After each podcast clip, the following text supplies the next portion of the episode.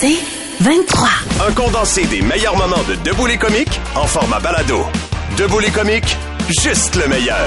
Debout, debout, debout, debout les comiques. Il y a un enfant de 5 ans qui euh, s'est malheureusement noyé le 12 juin dernier. Euh, il est dans le coma depuis ce temps-là. Il, aurait, été- euh, il a été retrouvé au fond de la piscine familiale. Il y est resté entre 15 et 20 minutes. Et euh, on dit que le CHU de Sainte-Justine a eu recours aux tribunaux parce que les parents s'opposent au plan de traitement que eux proposent. Et euh, les parents disent que l'extubation va provoquer le décès de leur garçon et ils veulent l'intervention de Dieu et la réalisation d'un miracle pour sauver leur fils. L'affaire, c'est que le pronostic de l'enfant dès son arrivée à l'hôpital, c'était sombre, dévastateur, mais il peut respirer de manière autonome. Donc pour l'équipe médicale, il faut retirer le tube. Ils disent que euh, ils disent depuis longtemps que euh, cette ventilation là est contre-indiquée pour son état. Tu sais, il est arrivé le 12, le 16 il disait déjà ça, c'est que c'est d'abord inutile pour améliorer sa condition neurologique, mais surtout ça peut causer des dommages sérieux voire fatals cette intubation là. L'avis d'un deuxième médecin a été demandé parce que les parents vraiment s'opposent comme je vous le disais et il recommandait la même chose. Lui il dit là que l'enfant ne retrouvera aucune qualité de vie, il va rester inconscient, de pensée, pas d'audition, pas de vision, Oh il marchera pas, il parlera pas, il se nourrira jamais. Euh, L'affaire, c'est que les parents veulent pas, particulièrement la mère. Sa foi en Dieu l'amène à espérer que son enfant va émerger du coma. Hey, là, Euh, mais, mais lui, là, scientifiquement, il y a aucune. Il peut, il pourrait vivre donc un bout de temps seul sans aide respiratoire. Eh Ben on le sait pas en fait. Les parents disent si ça arrive peut-être qu'il va mourir, tu sais, mais mm, puis là ils voudraient qu'on le réintube. là. les médecins ils disent c'est encore pire de le réintuber. Là, tu sais, il faut, faut accepter d'y aller. Mais les parents ils, ils disent on veut l'accomplissement d'un miracle. Le père dit moi je ressens que mon fils va être le premier cas à vivre un rétablissement complet. tu sais. Fait que vous voyez ils sont dans ces convictions là, ce qui fait que euh, le juge Justine a dit nous, on va avec un juge. Et mardi, le juge a tranché. Il dit au médecin, je vous autorise à procéder au plan de traitement qui, inc- qui inclut l'extubation. Il a dit, malgré toute l'empathie que peut avoir le tribunal, le refus des parents de consentir au plan de traitement, c'est pas justifié et c'est contraire au meilleur intérêt de l'enfant. Les valeurs morales ou religieuses des parents peuvent pas faire obstacle à l'intention, à l'intervention du tribunal. Si l'intérêt de l'enfant l'exige, il faut lui prodiguer. On est souvent soins. dans cette frontière-là, cette, cette délicate frontière-là, puis je juge pas les croyances de personne, au on- contraire, on, a droit à toutes nos croyances. On peut parler de prise de sang, on peut Ouais, parler exactement, de, a- trai- de traitement. de de traitement, Ouais. là, tu sais, il y en a plusieurs. On en a vu de ces cas-là ponctuellement. Je pensais, j'aurais pas pensé à l'angle religieux pour vrai. J'avais, j'avais juste déjà l'angle émotif, probablement dopé par l'angle religieux en plus. Je me, je m'imagine pas dans une situation que mon enfant de 5 ans est intubé. Je sais pas si je serais rationnel non plus. C'est ça aussi, C'est ça tu sais, l'affaire. c'est Oh ça. Mais là, c'est God. vraiment la médecine qui parle. Mais en tout cas, il y a un avocat qui dit qu'on voit beaucoup ça le recours aux tribunaux en psychiatrie, mais moins comme ça dans Ben des oui. soins. Eh. c'est... euh, On lui souhaite en tout cas que tout ça, que, je sais pas, c'est de la paix que tu peux souhaiter dans ce temps-là, mais mon Dieu que Ah ouais. quelle, on, quelle on dit histoire. que l'équipe de l'hôpital accompagne vraiment les parents Ben oui, parce ben que c'est oui. de ça qu'ils ont besoin présentement, un accompagnement puis de l'empathie. Clairement. T'es comique? De retour après ceci. Debout les comiques. 96.9, c'est quoi? Le podcast Debout les comiques. Il y en a qui suivent Stat, il y en a qui suivent Indéfendable. Moi, ma quotidienne préférée, c'est les libéraux de Dominique Andelade. Pas certain que le personnage principal va toffer jusqu'à la fin de la saison. On en jase avec Philippe Léger, expert en politique, qui prend du temps pour nous ce matin. Salut Phil. Bonjour, je suis pas sûr qu'on va finir la semaine. Hey, ben moi, je pensais pas la semaine prochaine hier. Je- J'étais à la même place que toi ce matin. C'est un putsch pour la faire sortir, tu Qu'est-ce penses qui se qu'il va passe? avoir lieu ou l'échappe, c'est un putsch, ça, ouais. Bon, Dominique Anglade du Parti libéral euh, du Québec, euh, bon, c'est une séquence d'erreurs qui là qui fait en sorte que tous les gens qui voulaient que Dominique Anglade démissionne, ben ils ont une preuve pour dire regardez le leadership fonctionne pas. On rappelle les faits là, c'est Ouais, en quelques dernière. mots, c'est quoi là, la séquence d'erreurs là? On est jeudi dernier. Il y a une semaine. On est jeudi ce matin. Il y a une semaine, elle expulse du caucus une de ses députées. Là, vous Oui. me direz, ben, il y a simplement 21 députés au Parti libéral. Pourquoi expulser quelqu'un quand on est simplement 21 députés? Ben, ça, c'est une- ça va rester un mystère pour le restant, le restant De- des de jours. la vie, ouais. Pour le restant de la vie. Et là, lundi, elle s'en va devant les micros en disant, ben, elle peut réintégrer le caucus, qui était la députée Marie-Claude Nichols. trompée. Je me suis trompé. Le problème, c'est que Marie-Claude Nichols refuse de revenir dans le caucus. Donc là, ma- Dominique Anglade est allée devant les médias. Elle a dit oui, oui, elle peut revenir sans s'assurer que si elle ouvre la porte, ben, que Marie-Claude Nichols fait en, fait en sorte que, ben, qu'elle l'utilise, qu'elle euh, va dans la porte. Fait que là, c'est tout ce jeu-là. Puis même, je dirais même, je Écoute, ben, une erreur. elle, elle veut rentrer à Portadan dans le tube lundi, puis mardi, la Portadan dit je veux pas y aller, c'est grave. Ouais, ouais. Exactement. Puis je rajouterais même une erreur, Martin. Euh, hier, il a, elle a envoyé deux députés recrues la défendre devant les médias. Les, tu sais, les deux députés, là, ils sont là depuis trois semaines en Ben politique. non, ben non, ben T'envoies pas deux Non. députés recrues. Là, ça... J'ai l'impression est- qu'elle est juste dépassée là, par la, la tâche, moi j'ai est l'impression. juste dépassé, puis j'ai de la misère parce que dans la dans la constitution du Parti libéral du Québec, quand un chef ne remporte pas une élection, c'est un, c'est un parti politique qui espère toujours remporter les élections. Donc quand un chef ne remporte pas l'élection, ça fait en sorte qu'ils do- ils doivent se soumettre à un vote de confiance Confiance. des membres libéraux. Donc si t'es membre libéral, ben il faut que tu votes à savoir si tu veux garder Dominique Anglade ou pas. Tout le monde se dit ben si elle quitte pas maintenant, de toute façon les membres vont lui dire oh, Ouais, c'est gars, tu peux retourner à la maison. Ben, c'est ça. Mais là, il y a d'anciens membres libéraux, d'anciens ministres même, Oui. qui disent qu'elle est plus apte à diriger le pas deux, trois, là. C'est rare qu'on les voit régler leur linge sale Mais comme ça devant, sur la place famille, publique. ouais. Le Parti libéral du Québec, c'est reconnu pour être un parti de discipline. C'est ça, hein? Jamais il y a un libéral habituellement qui va aller devant les caméras, qui va dire Hey, euh, tu devrais démissionner. C'est très, très rare. Et là, on regarde, il y a personne qui défend Dominique Anglade. En fait, il y a une personne hein? qui défend Dominique Anglade, un ancien élu. Il s'appelle Carlos Slater. C'est l'ancien ministre des Finances du Québec. Le problème, c'est que c'était aussi le président de la dernière campagne électorale du Parti Bah. libéral du Québec. Donc, il n'y a pas le choix. Mais quand on regarde tous les anciens élus, tous les anciens ministres sur les plateaux Ah. de télévision, partout, ben, ils disent, ils se rendent bien compte, puis est-ce qu'ils ont véritablement tort? Est-ce que Qui est parce en que- réserve du pouvoir chez les libéraux, selon toi? Oh. Qui est en attente qu'on l'entend pas, là? Je sais pas si Mais vous quand la course va commencer, il va être là. les rumeurs. Parce qu'il y a toutes sortes de rumeurs. Ouais. Toujours, il y a toujours des rumeurs. Euh, la rumeur la plus forte, ce serait Pierre Moreau. Euh, qui est un ancien ministre libéral sous l'art Charest, sous l'art Couillard, qui prenait beaucoup, beaucoup de place et que plusieurs personnes estimaient que ça aurait dû être lui le prochain chef.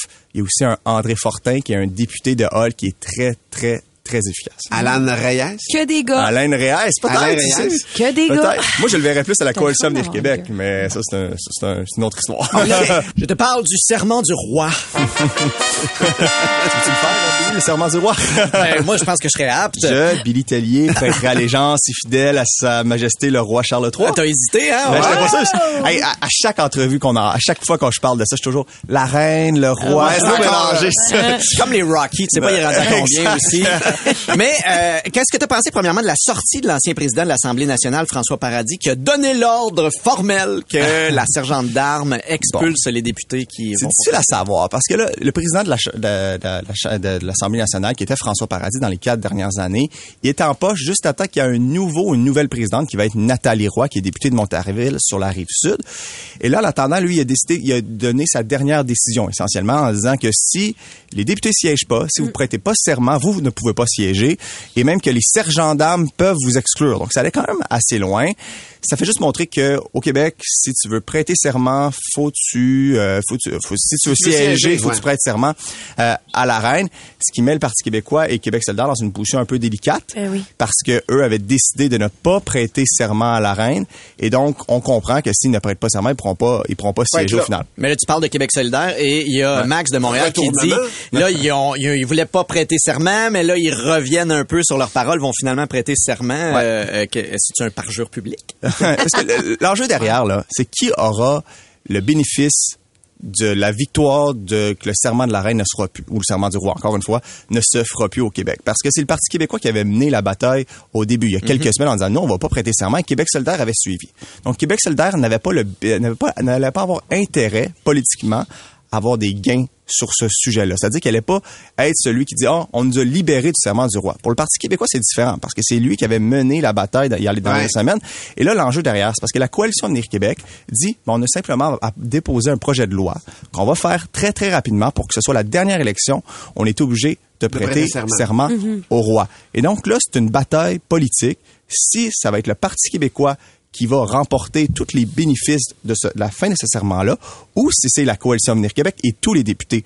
Et dans ce jeu-là, pourquoi Québec solidaire a décidé de ne pas de, de prêter serment finalement, c'est parce qu'il n'y a pas de gain véritable. à- dans, tu sais, dans toutes les chaumières du Québec, là, Ouais. pour prendre une expression. Ils ont avantage à tirer un peu le tapin en dessous oui, des pieds ça. du PQ. Voilà, Ben ça. voilà, voilà. Et Philippe, je veux qu'on parle aussi d'immigration. Ouais. Parce que là, vraiment, ça va barder entre Justin Trudeau La et François Legault. l'intensité hier. Exactement. À vrai dire, ce qui s'est passé, là, en gros, Trudeau annonce qu'il veut accueillir encore plus d'immigrants et il va falloir que le Québec fasse sa part. Qu'est-ce, penses-tu que ça va se faire, ça? Bon. Euh, Justin Trudeau a décidé qu'au Canada, on allait avoir 500 000 immigrants Ouais. par année. C'est le seuil qui est euh, demandé pour Justin Trudeau en 2025.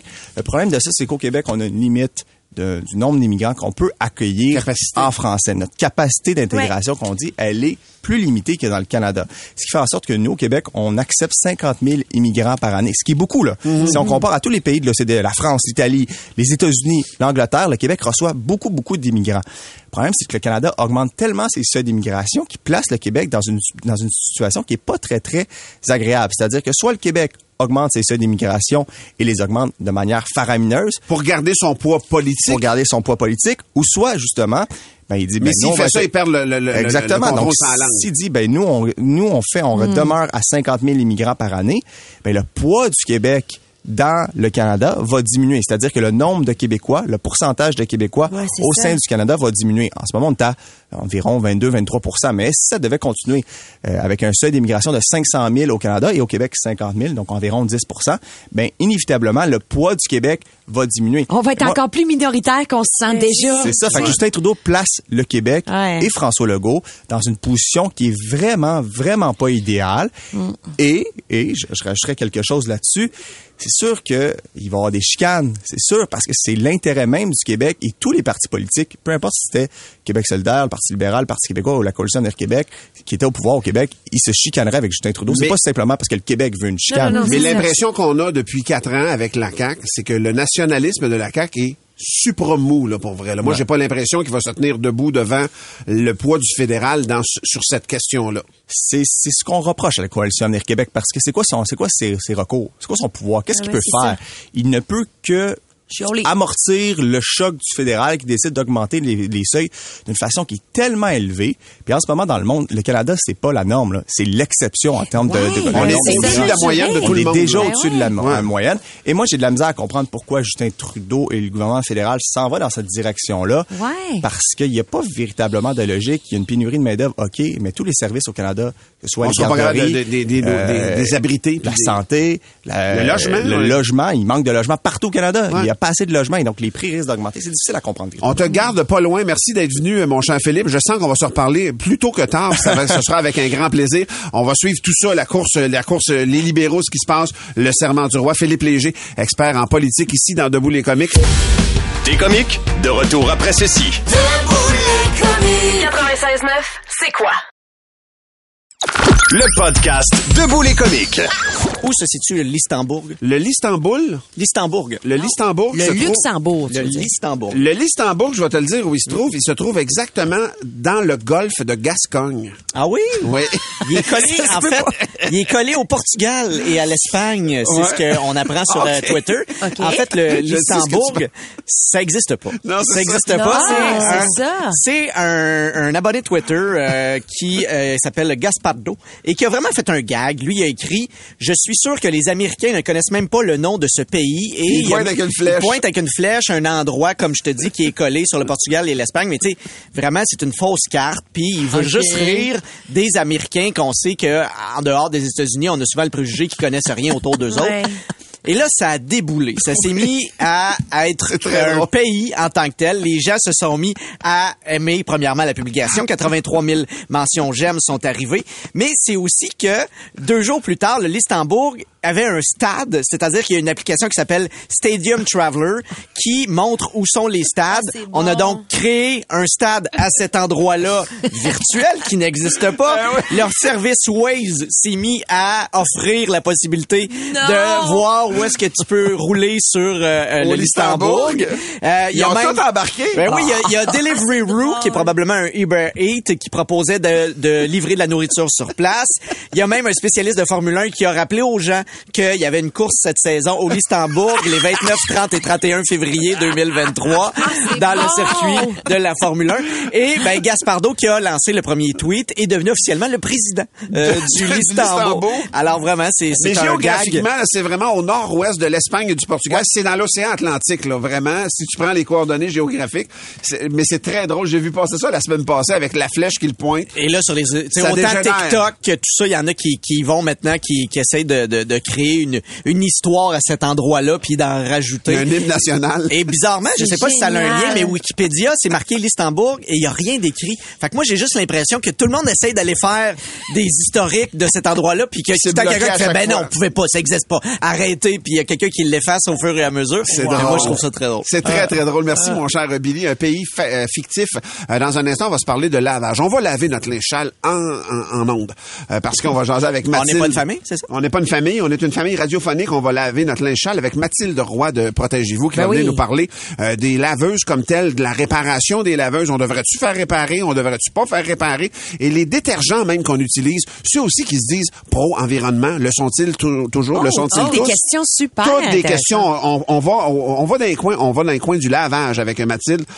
Le podcast Debout les comiques. Ce matin, on lave notre linge sale en famille avec notre chroniqueuse de consommation Mathilde Roy, euh, qui est journaliste à Protégez-vous, euh, parce qu'on va parler de laveuse, de réparabilité, de détergent à lessive et de prétention écologique. Rien de moins. Bon matin, Mathilde. Bon matin, on parle Salut. des vraies affaires ce Oui. matin. On part ça, Mathilde? Bon, à, à Protégez-vous, vous euh, êtes reconnu pour faire des tests. Vous en avez fait sur les laveuses sécheuses. Oui, c'est pas mal notre test le plus populaire, le plus consulté. Ah, ouais? Vraiment. Ah, ouais, hein? Euh, mais c'est normal, hein, c'est une grosse dépense. Les électroménagers, c'est une dépense qu'on veut faire le moins souvent possible, donc euh, que ça dure dans le temps. Malheureusement, comme moi, vous avez sans doute constaté que nos produits durent un peu moins longtemps qu'avant. Là, je vous donne quelques chiffres. 63% des appareils électroménagers électroniques brisent en moins de trois ans, selon un tout nouveau rapport d'Équiterre. Combien? 63? 63 Et il y a moins de 19 des Canadiens, donc une personne sur cinq, qui ferait réparer euh, leur appareil quand il brise. Ouais, mais là, la question, c'est est-ce que ça vaut la peine de le faire réparer? Oui, ça c'est la, la grande question. Ben évidemment, ça dépend du, du problème, de la source du problème, puis aussi de l'âge de l'appareil. Donc en gros, on peut résumer ça en, en deux grandes règles à suivre pour savoir si ça vaut la peine de réparer.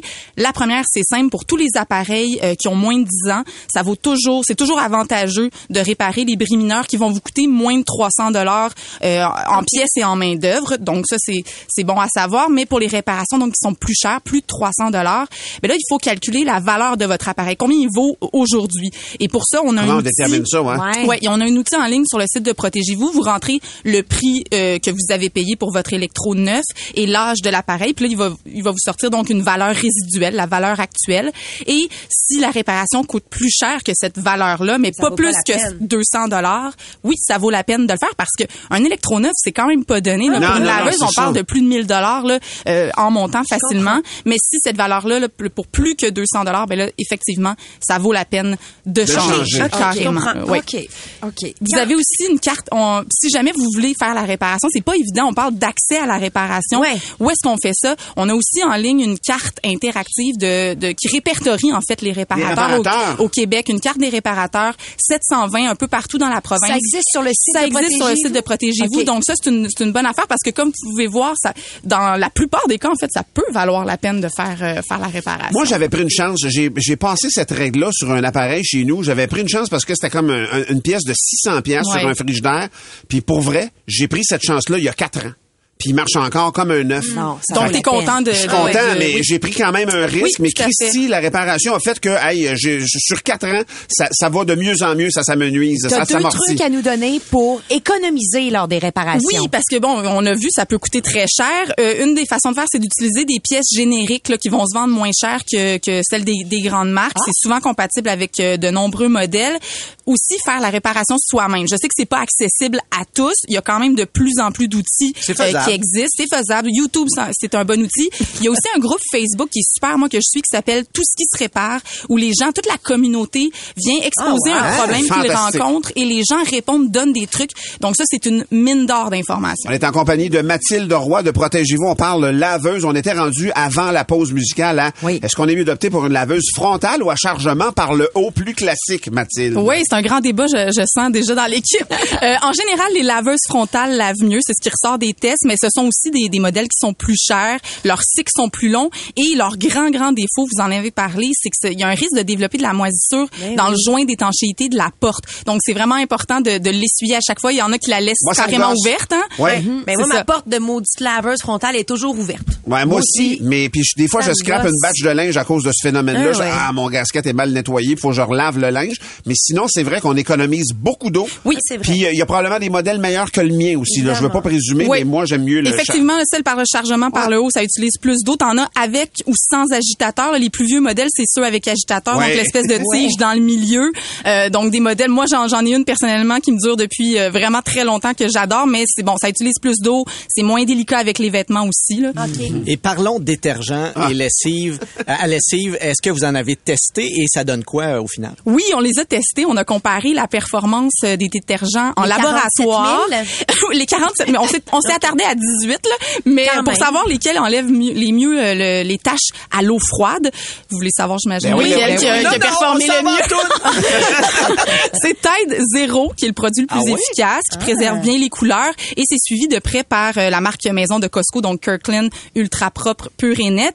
Je vais aussi vous parler des pires parce qu'il y a des produits qui ont vraiment pas bien performé. Ah Il y oui? avait beaucoup de gens qui nous demandaient de tester des, des produits écologiques, donc des noix de lavage, des boules en plastique Ouais. de marque Ouais, ça Gargouille. marche-tu, Je sais pas ça? si vous connaissez. Ouais, ouais, ouais, ouais. Ben pas, pas en tout. Ça marche pas plus que de laver à l'eau seulement. Donc Hein? sachez-le. oui, Ah, C'est ouais. tellement décevant. va. On veut des solutions. on veut des solutions, mais il y a quand même, on peut quand même euh, opter pour des produits qui sont plus écolos. Il y a certains logos qu'on peut rechercher, euh, notamment euh, celui de Safer Choice Écologo qu'on retrouve sur certains produits comme Attitude. Ça, ça traduit des normes environnementales qui sont plus strictes, mais il faut savoir quand même là, tout ce qui est naturel, non toxique, toutes ces allégations-là qu'on retrouve, Il y ça en c'est a pas réglementé. True là. Earth et Nature Clean, ces deux marques qui se targuent d'être. Est-ce qu'ils sont Oui, efficaces? ça c'est c'est des détergents en feuilles. OK. Euh, ça aussi de plus en plus populaire, mais malheureusement aussi à peine plus efficace que l'eau seule. Euh, donc euh, ça c'est des produits euh, plus à éviter, je vous Fait dirais. que si, mettons, on a une conscience environnementale, est-ce qu'on est mieux de, de, de, de se boguer sur notre détergent ou sur nos électroménagers puis les acheter avec, tu sais, des certifications puis tout? Ben c'est un mélange de tout ça. Je pense que de oui de choisir un bon détergent, euh, faire réparer le plus possible, laver aussi. à l'eau froide, éviter la sécheuse. Il y a plein de petits gestes comme ça qu'on peut poser pour essayer de justement limiter Ouais. euh, son impact dans, dans, dans nos habitudes de lavage. Pas trop abuser aussi sur le détergent. hein. On a tendance à en, En en mettre met- trop. en mettre Oui, trop. C'est une cuillère. C'est à peine, Ouais, puis c'est ça, ça nous permet d'économiser aussi des sous. Euh, Moi, je, je sais pas si c'est, c'est- je l'achète en pods, donc j'ai l'impression que la quantité est limitée, justement. Je, je, c'est moins aléatoire. C'est pas le bon choix, je présume? Ben pas nécessairement. Le- Les pods, le, le, le bémol de ça, c'est qu'on essaie d'éviter si on a des jeunes enfants parce Ouais, qu'il y a des risques, mais euh, ça peut être euh, performant comme euh, les savons liquides. Là. Mhm. Allez, merci infiniment, Mathilde. Écoute, on aurait pu jaser encore longtemps de même comment prolonger. On va te réinviter, je pense, pour euh, sur nous jaser. Deux chroniques sur le lavage, j'adore. Mathilde Roy de Protégez-vous, c'est toujours hyper intéressant. Pour plus de tes comiques, écoute 96.9 C'est quoi du lundi au vendredi dès 5h25 ou rends-toi sur c'est quoi.com. Debout les comiques.